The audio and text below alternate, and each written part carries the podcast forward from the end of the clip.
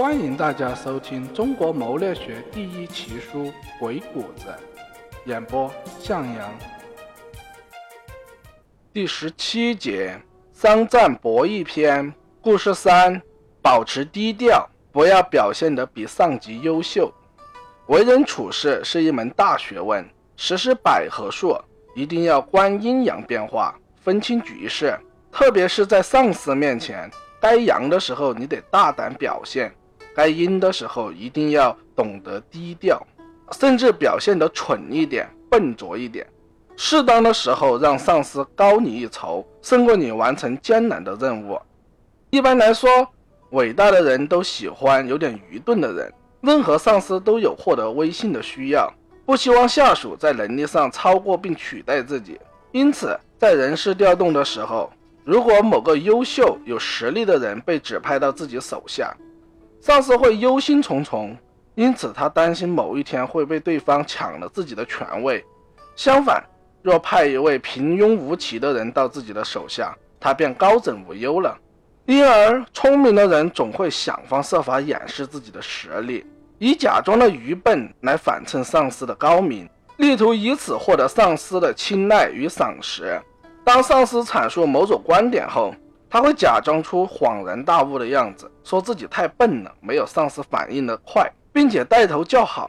当他对某项工作有了好的办法后，不是直接阐发意见，而是在私底下或用暗示等方法及时告诉上司，同时再抛出与之相左的甚至很愚蠢的意见。久而久之，尽管在同事中形象不佳，上司却倍加欣赏，对其情有独钟。在更多的时候，上司更愿意并提拔那些忠诚可靠但表现可能并不那么出众的下属，因为这更有利于他的事业。同样的道理，如果上司使用了不忠诚的下属，这位下属总是同自己对着干，或者身在曹营心在汉。那么，这位下属的能力发挥的越充分，可能对上司的利益损害越大。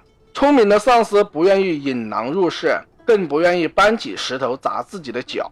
小王在某钢厂宣传处工作，有一天，处长突然叫他整理一个劳动模范先进的事迹。据知情人透露，其实这是一次考试，这将关系到小王是否能继续在机关待下去。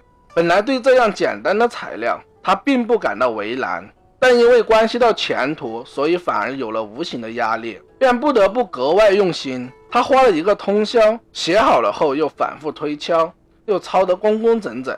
第二天一上班，就把他送到了处长的桌子上。处长当然高兴，快嘛，字又写得遒劲悦目，并且在内容结构上也没有什么可挑剔的。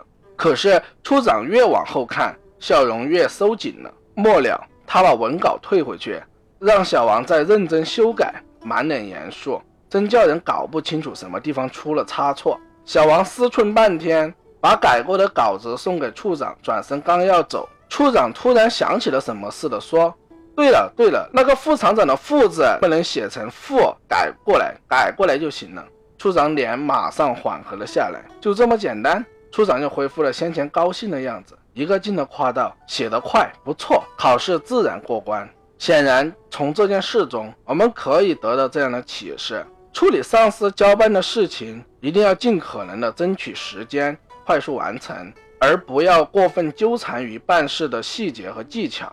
因为，如果你把事情处理得过于圆满，而让人挑不出一点毛病的话，那就显示不出上司比你高明的地方，否则。当上司就会感到有功高盖主的危险，所以善于处事的人常常故意在明显的地方留一点瑕疵，让人一眼就看见他连这么简单的都搞错了。这样一来，尽管你出人头地、木秀于林，别人也不会对你敬而远之。当他发现原来你也有错的时候，反而会缩短与你之间的距离。其实，适当的把自己安置的低一点。就等于把别人抬高了许多。当被别人抬举的时候，谁还有放置不下的敌意呢？就像那位处长，当发现自己下属一个错别字的时候，他不是立即又多云转晴了吗？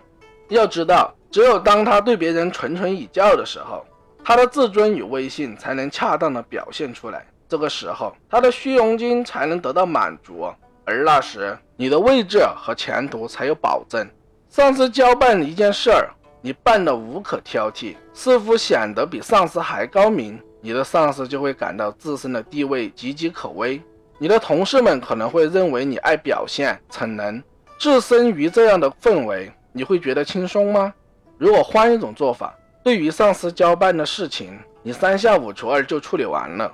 你的上司首先会对你旺盛的精力感到吃惊，效率高嘛？而因为你快，虽然你完成了任务，但不一定完美。这时候上司会指点一二，从而显示他底高你一筹。这就好比把主席台的中心位置给上司留着，单等他做最高指示，你完成工作。他赢得高兴，何乐而不为呢？